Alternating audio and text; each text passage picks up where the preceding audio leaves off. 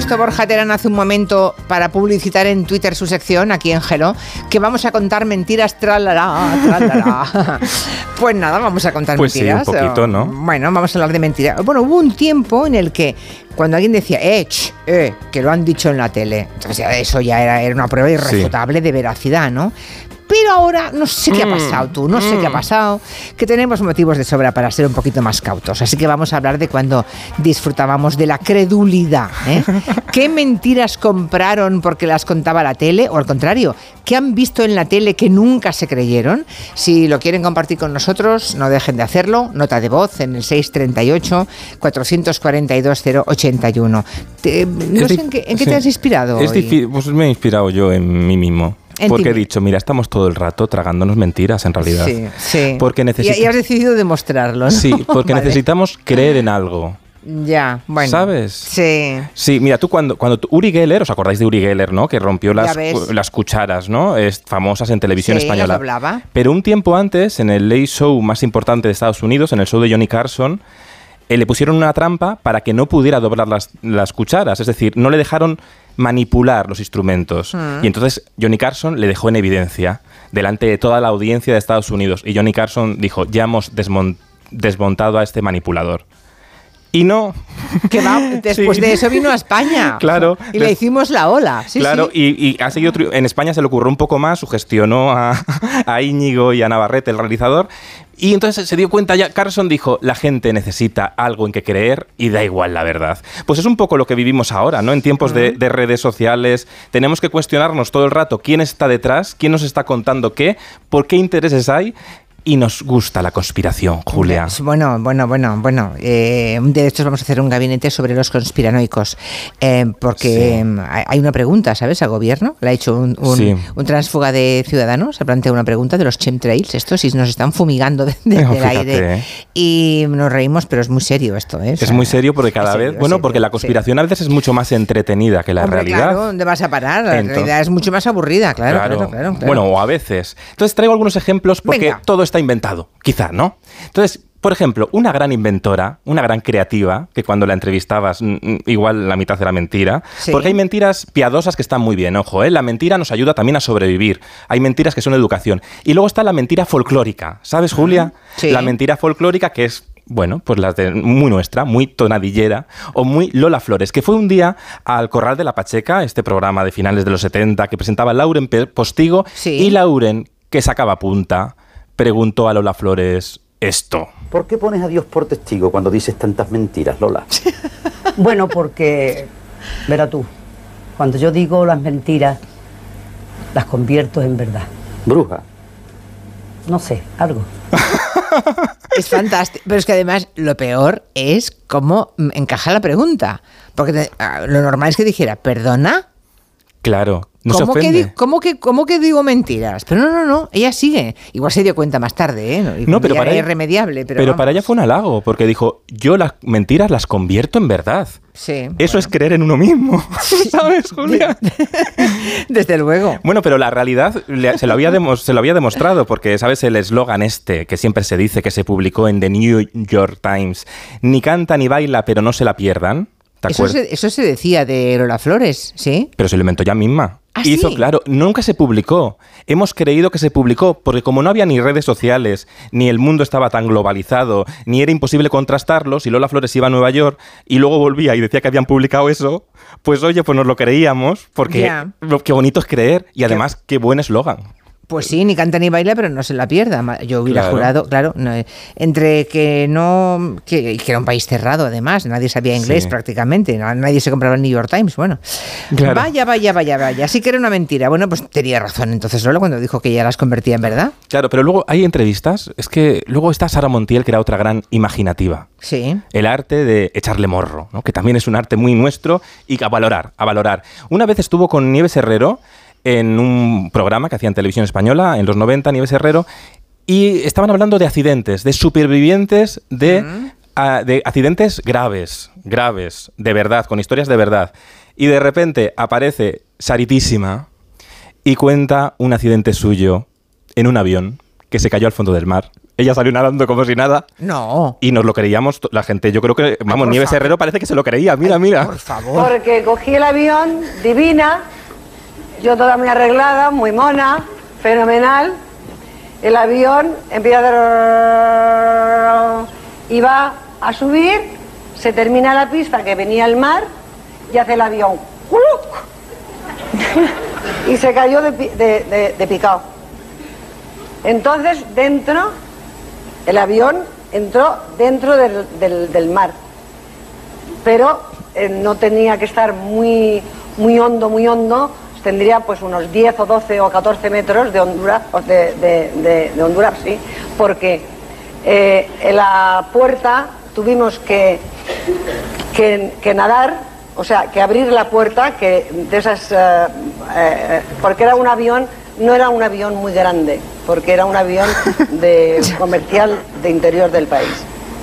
Entonces no era un avión muy grande, ni era una avioneta, era un avión de unas 40 personas. Pero Sara no sabía nadar.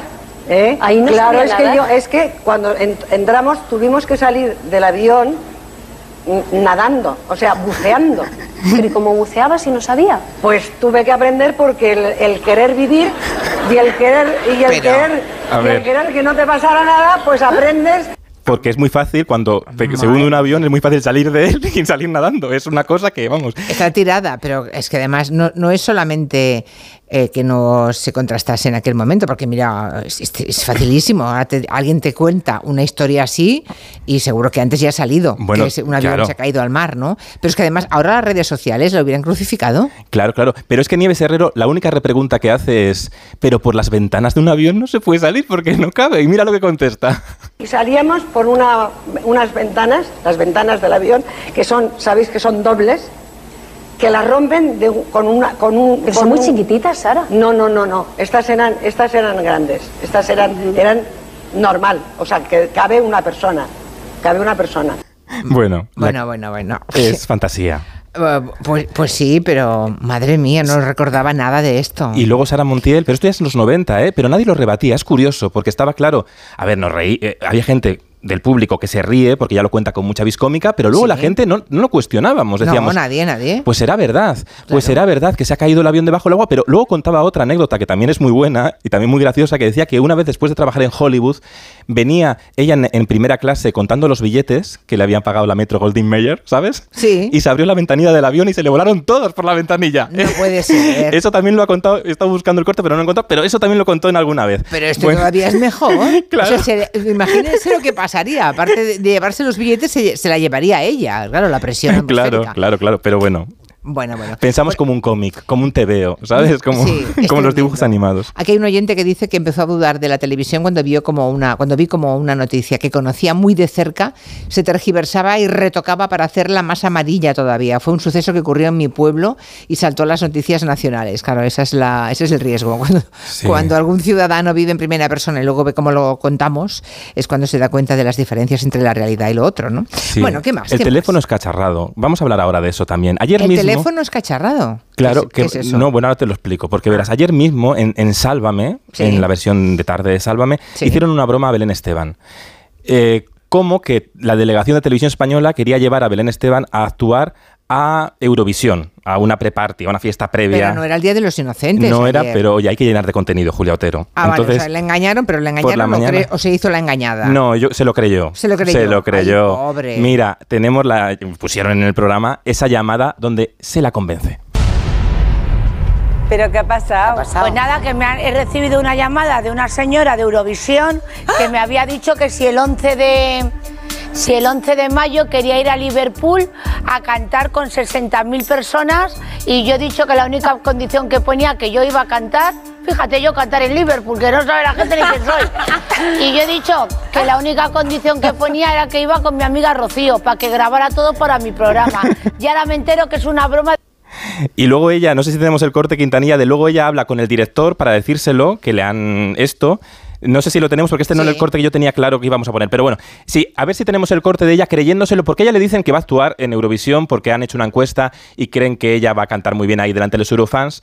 Pero ella ya va enriqueciendo, es lo del teléfono escacharrado. Te dicen una cosa por teléfono y luego ya tu imaginación fluye y ya dices, me han pedido, los cantantes españoles han hecho una votación Ay, ay, que ay, ay. quieren que vaya a Eurovisión a actuar delante de 60.000 personas. Hemos Pero es- visto que tu nombre sale varias veces en cuanto a quiénes son los cantantes más queridos. Lo hemos buscado y resulta que es que tú últimamente en tu programa estás cantando, ¿no? Y nada, ve- Bueno, cantando, haciendo que canto. Ha sido votada. Pero es en plan de cachondeo, yo canto fatal, ¿no? Como me gusta, pues canto. Un miembro de la delegación española de Eurovisión le informa de que su nombre, el de Belén, ha sido elegido para participar en un evento muy especial. Bueno, se va haciendo una noticia de la nada, de una broma, y al final ella sí que canta en el estudio de Telecinco, ya que no va a ir a Eurovisión, pues canta. Y se- Mira, mira. Verás. Yo era una niña normal en una edad especial y fantasía en el pelo.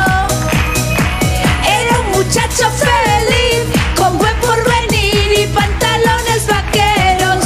¡Qué dulce ingenuidad! O sea, ella creía que iba a cantar esto en Eurovisión. En una previa. sí. En una previa. Pero mira, ya, ya rellenaron varios minutos de programa que especulando con que podía ser, no podía ser, al final todo era una broma, lo dejan bien claro el programa, pero la protagonista sí que se lo cree, porque le puede la ilusión, porque cree mucho en su personaje. Una de las formas, una de las, en una televisión que demanda verdad, al final la gente más impostada es la que transmite más artificio, porque no Ya, te la ya, crees. Pero los claro. que se creen sus propias mentiras, pues funcionan muy bien. Aquí hay un oyente que recuerda cuando Sara Montiel contó que Marlon Brando le pidió unos huevos fritos a las 4 de la mañana. Dice, no me Es lo creo. Claro, es que ahora... Claro. Es que una señora que ha salido por la ventanilla de un avión o que se le han perdido el dinero porque se le abrió la ventana de un avión. Fíjate. Claro, ¿cómo te vas a creer lo del Salir huevo frito? por- Igual es verdad, ojo, ¿eh? es que igual es verdad lo de Marlon Brando. Oye, igual eso, es, igual eso sí que puede, mm, tampoco me lo creo, fíjate lo que te digo. Yo tampoco. a las- Pero- es que es muy bonito de contar. A las 4 de la Sí. mañana llega Marlon Brando y me pide ¿Cómo unos huevos fritos. Claro, es muy mitómano. Es que eh, te, Claro. tergiversamos mucho las historias. Por ejemplo, ¿tú te acuerdas la guerra de los mundos que siempre se dice que Orson Welles hizo la eh, hi- hizo como un, un especial que venían los extraterrestres y Estados Unidos Sí. la gente empezó a huir por las Sí. carreteras? Es mentira.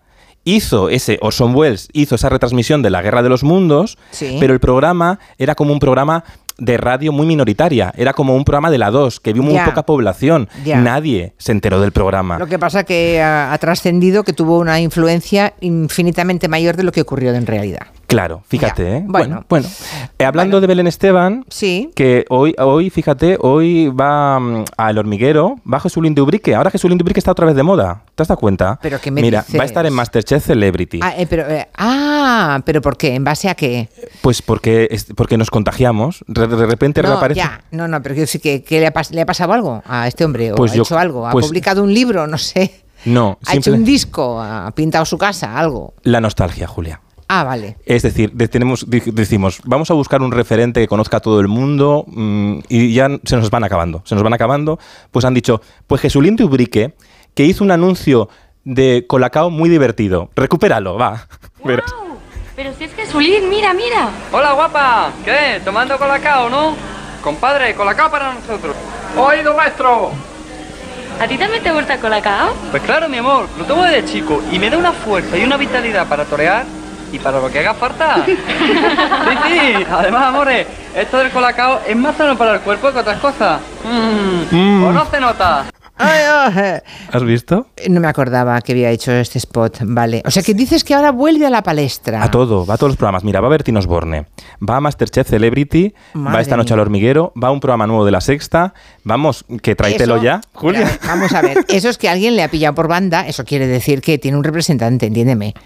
O sea, ha entrado en el catálogo de algún representante con poderío y, y lo está moviendo. Pero digo yo, ¿eh? Y que luego, ¿sabes que nos pasa una cosa? Que los medios de comunicación, a veces, todos, yo también en tono todos, nos contagiamos. Es decir, por ejemplo, el año, hace- el año- el año pasado, Bárbara Rey, nadie quería tener en su podcast, por ejemplo, a Bárbara Rey, porque Sí. decían ese personaje escaposo.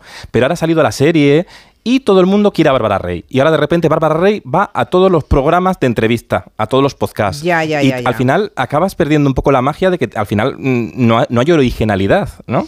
Ya, o sea, nos copiamos todos unos a otros. Sí, esto es como cuando la semana que, que todos hizo esto David Bisbal, lo de ¿qué pasa máquinas? Esto, y lo, lo- lo hacíamos todos, pero Sí. hay una versión nueva que te va a ¿De- gustar, Julia. qué pasa máquinas? Sí, que, que te va a gustar porque junta, porque es una versión de algo que a ti te gusta mucho, que te gusta mucho, mucho, mucho. A ver, no sé. Foto, por favor. Bueno, ¿cómo están los máquinas? Lo primero es... Bien, bien, bien, bien. ¿Estáis bien? Bien. Venga, vamos a echar una fotillo, venga. Lo primero es... Hombre, es la canción de Vico. Lo primero es... ¿Cómo están los máquinas? Lo primero es... Máquinas, máquinas. ¿Cómo están los máquinas?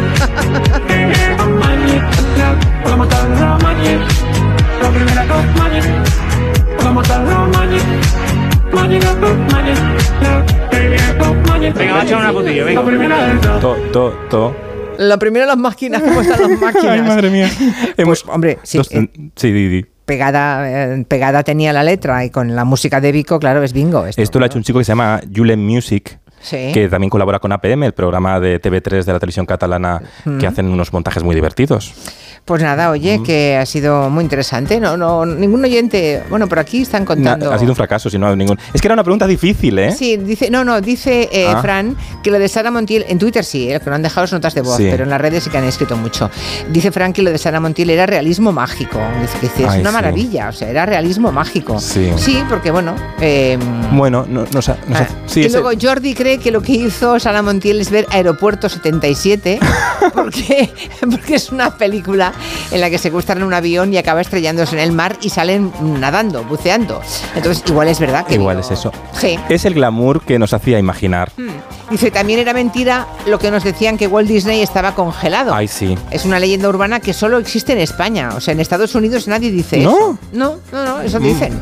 Bueno, eh, Carlos dice que Jesulín de Ubrique siempre está de moda, que no decae. Con ver a Belén Esteban en la televisión a la mente te viene siempre él, porque siempre habla de él.